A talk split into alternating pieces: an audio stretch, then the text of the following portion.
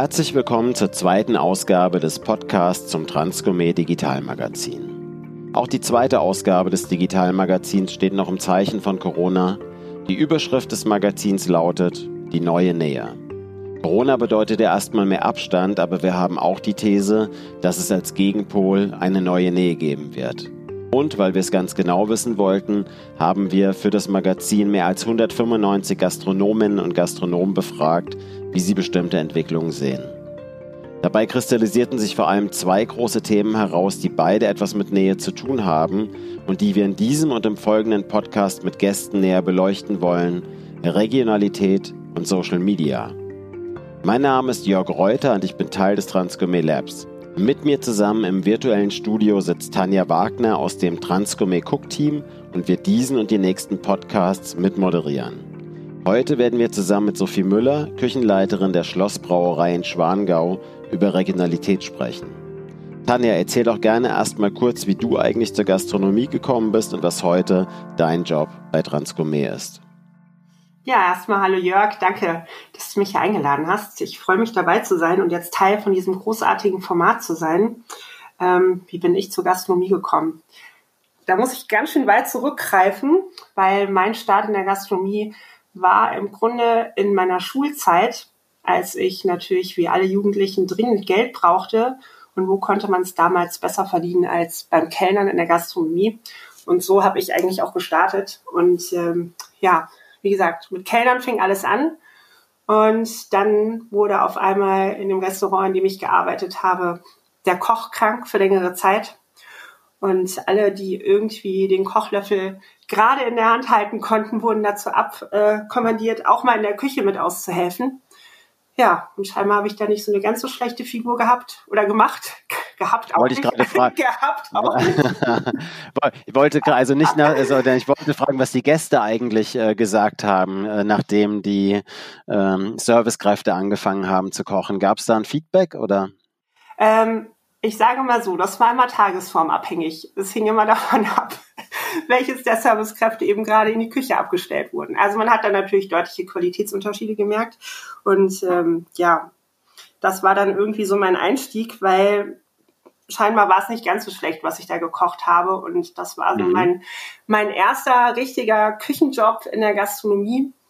Und ähm, es hat mir damals so viel Spaß gemacht. Also ich war da echt Feuer und Flamme und hätte am liebsten also von morgens bis abends gekocht. Und ähm, meine Oma hat mich dann mit Rezepten versorgt und meine Mutter. Und das war einfach total schön. Und ja, da habe ich dann Blut geleckt.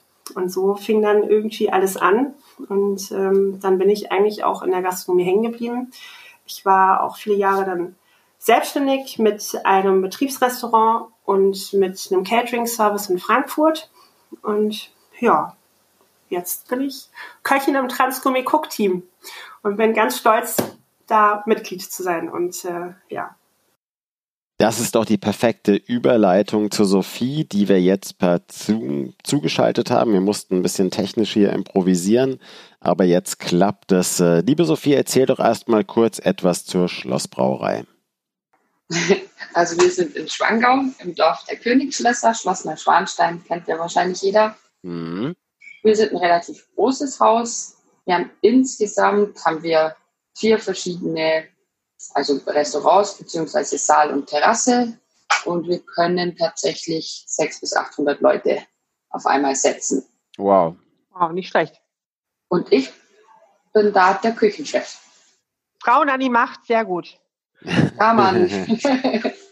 Sehr gut. Sophie, du bist äh, hier in diesem äh, Podcast unser Gast, weil wir wissen, dass dir Regionalität am Herzen liegt. Und ähm, ich formuliere das mal als Frage, warum ist dir Regionalität eigentlich wichtig? Leben ja alle irgendwie voneinander. Und natürlich wäre es da oder spricht es für sich, dass es sinnvoll ist, die Dinge vor Ort zu beziehen, was eigentlich ein Geben und ein Nehmen ist, direkt vor Ort was selbstverständlich nicht immer machbar ist, vor allem aufgrund der Größe unseres Hauses. Aber ich finde, das sollte eigentlich in jedem Betrieb einmal der Grundanspruch sein. Kurze Wege, kurz gesagt. Das bedeutet aber, dass für dich Regionalität vor der Haustür stattfindet. Also du definierst Regionalität über Produkte, die direkt in einer näheren Umgebung, in einer Region ähm, zu bekommen sind, die dort angebaut werden, die dort heranwachsen, wie auch immer. Also das ist für dich Regionalität oder wie definierst du das? Nee, würde ich nicht so definieren. Ähm, das wäre halt, das wäre der Idealfall. Aber das ist natürlich sehr, sehr schwierig umzusetzen. Ich habe gestern kurz schon bei unserem Gespräch gesagt, das bringt ja nichts. Warum soll ich ähm, äh, Parmesan-Käse ist halt einfach in Italien beheimatet, schmeckt halt dort auch am besten. Also ich denke, es ist um prinzipiell ist es immer sinnvoll, vor Ort einzukaufen. Ergibt aber nicht immer Sinn und ist nicht immer machbar. Also sicher wäre es am einfachsten, lokal zu kaufen, dann in die Regionalität zu gehen und dann international. Aber viele Dinge sind nicht sinnvoll, äh, regional beziehungsweise lokal einzukaufen, ist meine Meinung. Jeder, der äh, mit Lebensmitteln zu tun hat und über Regionalität spricht, hat ja so eine gewisse eigene Definition zu diesem Wort. Das ist mal ganz spannend, weil sich da wirklich die, die Ideen und auch die Vorstellungen sehr stark unterscheiden. Also ich kann jetzt, ich kann definitiv sagen, dass wenn ich Schweinehaxen verkaufe, ich brauche, sagen wir mal, derzeit 100 bis 150 am Tag, glaube ich persönlich nicht, dass das Allgäu so viel Schweinshaxen bieten kann. Und deshalb wäre es einfach auch falsch zu sagen, wir verkaufen nur regional, weil das nicht funktioniert. Man kann sich bemühen und ich finde, es muss einfach der Anspruch muss sein, dass man so nah vor Ort wie möglich kauft, wenn es machbar ist. Finde ich auch einen spannenden Satz, also Regionalität eben da, wo es sinnvoll ist. Ähm, was, was könnt ihr denn im Moment für euer Haus äh, realisieren an, an regionalen Produkten? Also ganz aktuelles Beispiel von meinem Chef, der Papa, die haben jetzt eine Landwirtschaft. Die haben jetzt unlängst einen Ochs geschlachtet. Da habe ich halt Teile bekommen. Wir haben Laden gemacht, ähm, an Tafelspitz, äh, die Knochen, also Brühe selber gemacht, solche Dinge. Ähm, der Bruder von meinem Chef, der hat jetzt seit ungefähr einem halben Jahr eigene Hennen. Da verarbeiten wir teilweise die Eier damit. Ich habe unsere Größe schon erwähnt, das heißt, wir können nicht komplett äh, nur, der heißt Bene, die, die Eier von Benes Hennen nehmen. Das würde nicht funktionieren, das bringt er gar nicht her, aber eben teilweise. Und das zum Beispiel ist für mich sinnvoll, lokal einkaufen, weil es direkt vor der Haustür ist, er ist noch dazu mit in Betrieb, also besser geht's ja nicht.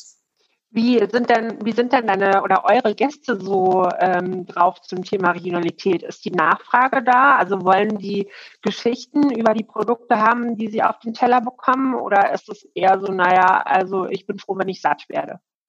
Ich würde unseren Gästen jetzt ehrlich gesagt zumindest zu 90 Prozent unterstellen, dass sie sich freuen, dass in der Speisekarte steht, dass wir regional einkaufen und die mir dann einfach vertrauen. Ähm, und das sehe ich für mich auch wieder als Ansporn und auch als Ansporn Spruch, wenn ich das da reinschreibe, ist es für mich einfach, ich möchte es versuchen, soweit möglich. Und ich möchte nicht scheinheilig sein, einfach nur schreiben, ist regional, wird schon irgendwo herkommen. Äh, ich bin da schon dahinter und versuche tatsächlich, das auch zu halten, was ich verspreche. Also wir haben den Plan, es gibt ja solche, äh, wie, wie eine Art Schiefertafel, aber auf Computer, so Tafeldinger, die man aufhängen kann. Und dass man da halt, also weiß ja nicht, darf ich das sagen, die Linie von der Transformier, die Ursprunglinie. Da, yeah. Klar, gibt es ja schon viele.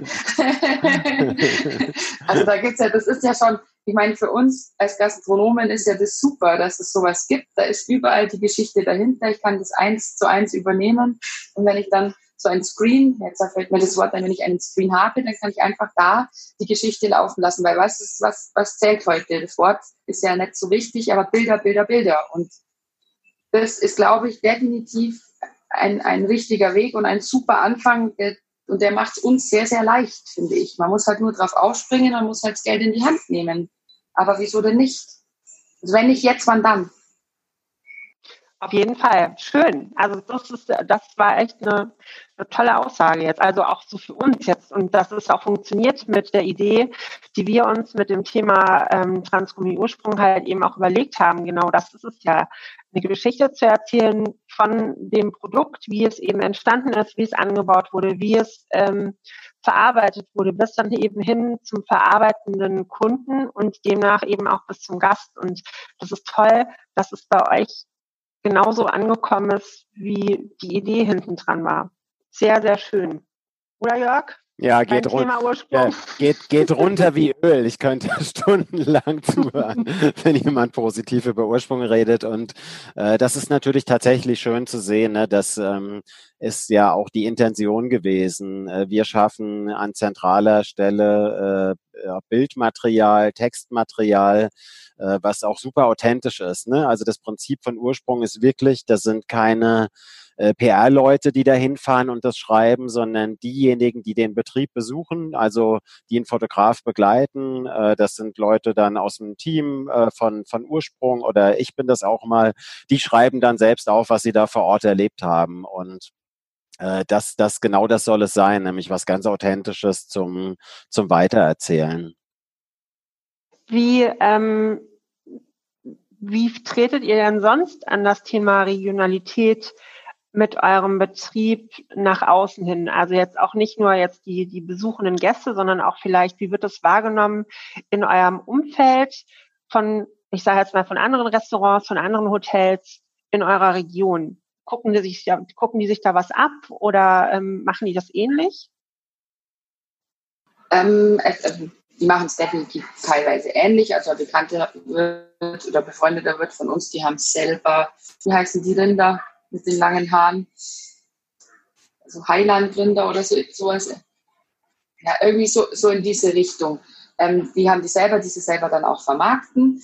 Äh, ein anderer befreundeter Wirt kauft definitiv richtig regional ein. Also der kauft den Käse hier vor Ort, der kauft auch die Eier beim Bene eben und solche Dinge. Was mir auf jeden Fall aufgefallen ist, wir haben das Schnitzel vom Strohschwein seit ungefähr Mitte letzten Jahres auf der Karte. Und das ist wirklich was, was definitiv bei meinen Freunden, die bei uns zum Essen kommen und auch bei befreundeten Wirten definitiv ankam und auch verstanden wurde und auch anerkannt wurde. Wir haben dann einen ganz kleinen Absatz reingesetzt, was Strohschwein bedeutet.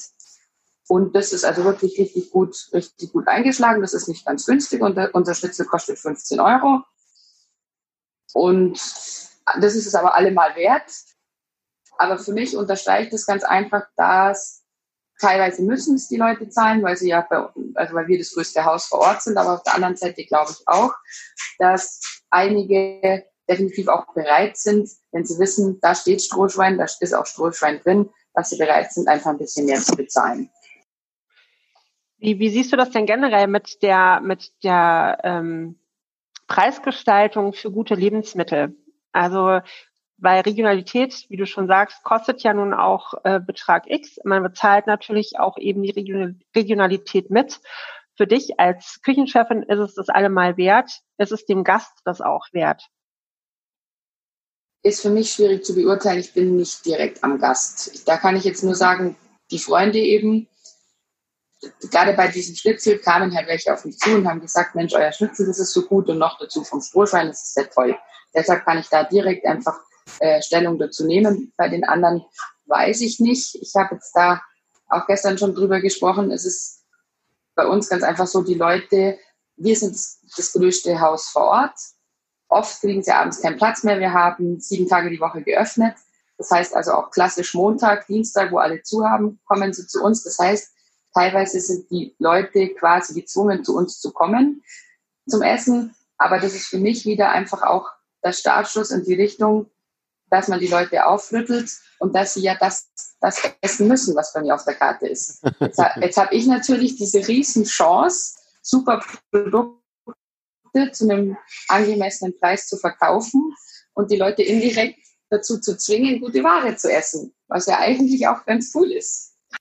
Also ich finde genau jetzt, also genau das, ich sehe das ja total als Chance. Also ich könnte denen alles verkaufen, aber ich tue es nicht, sondern, sondern Also wo ich hier, wo ich hier angefangen habe, vor zwei Jahren habe ich zum Andi, das war mein Chef, habe ich schon gesagt, pass auf, wir haben eine Wahnsinnschance und wie du schon gesagt hast, wir haben diesen Auftrag. Einer muss anfangen. Genau. Und wir haben aufgrund, aufgrund unserer Situation, haben wir die Chance, was zu verändern und, und die Chance, was, was Neues zu beginnen. Und also ich finde das total cool und also für mich ist das schon ein Auftrag und, und ich freue mich total, dass jetzt die Transformier Ursprunglinie mir es so leicht macht, das umzusetzen.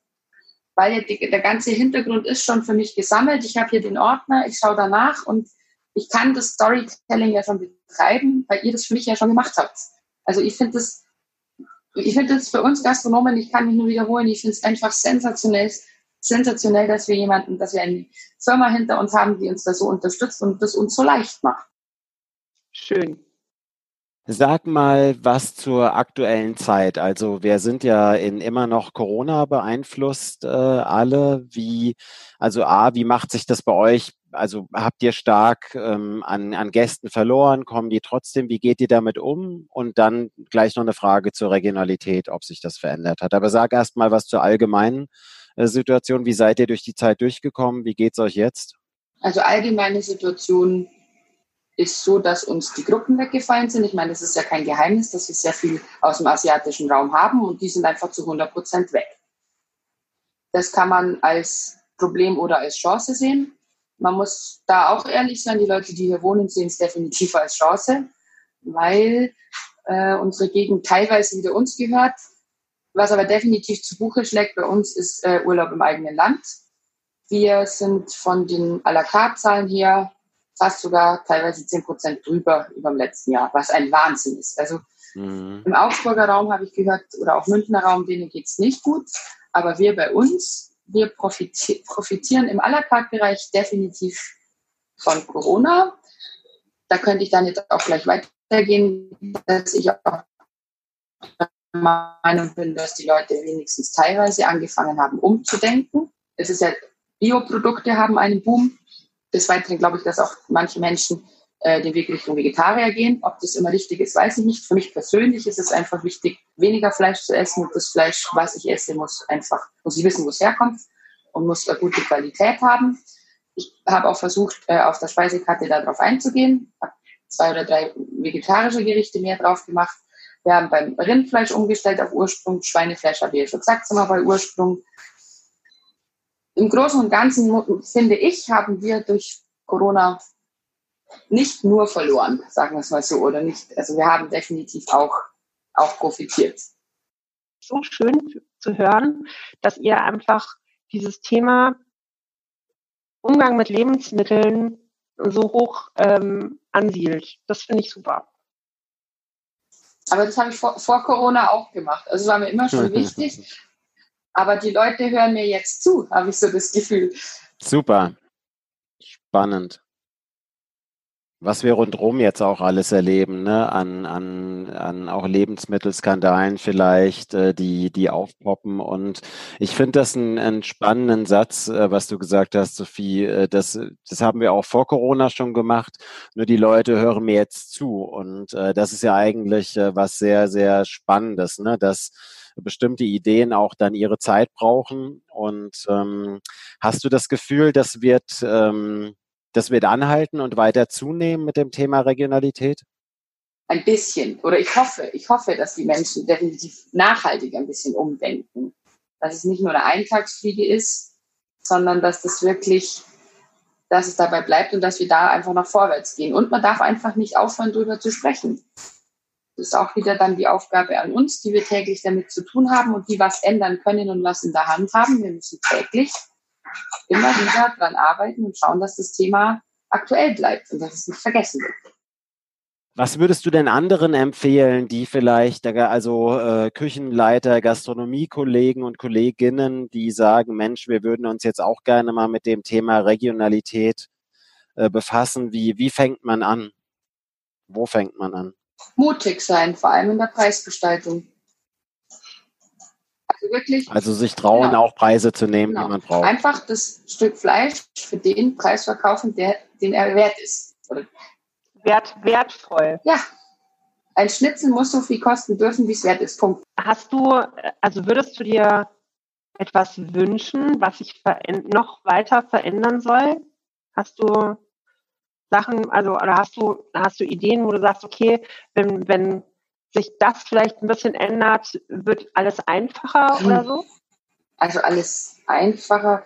Äh, es ist schwierig. Der Mensch ist ja, wird ja immer mehr dazu, dass er sich nur noch berieseln lässt und selber nichts mehr tun will. Also das ist einfach, das ist, die, das ist so ist unsere Zeit. Das ist halt so. Das sind Probleme, mit denen müssen wir umgehen. Und deshalb hoffe ich aber halt, dass die Leute eben nicht so schnell vergessen und ich hoffe auch, dass es dann mehr Leute wie mich gibt, die das nicht nur, die das nicht nur erzählen, sondern die das dann auch versuchen zu leben. Ich habe jetzt natürlich Glück, ich habe einen Chef, der steht 100 Prozent hinter mir. Ich darf einfach gute Lebensmittel einkaufen. Ähm, dadurch ist, es für mich relativ einfach, nicht nur zu reden, sondern Sachen auch umzusetzen. Aber da komme ich wieder zurück zu dem Mut. Also ich, ich wünsche mir einfach von meinen Kollegen genauso viel Mut, wie es wir jetzt bewiesen haben. Setzt da gutes Fleisch drauf und ja, nimmt einfach das Geld, was es wert ist und seid mutig in der Preisgestaltung.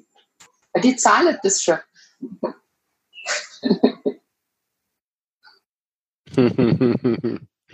Hast du irgendwas festgestellt, ähm, als ihr auf äh, Strohschwein umgestellt habt? Äh, ihr hattet den, das, das Gericht ja wahrscheinlich vorher auch schon ohne Strohschwein oder wurde das, das Gericht erst mit dem Strohschwein geschaffen? Also hat sich was verändert? Ist es weniger geworden, weniger was ihr verkauft nicht. oder mehr oder gleich viel? Ich schätze eher, eher mehr. Mhm. Ähm, ich habe jetzt aber, das ist ein bisschen lustig, also wir haben äh, Ursprung Schweinefleisch und es wird mit koreanischem Panko paniert. also man kann natürlich auch sagen, ja, das ist Fusion.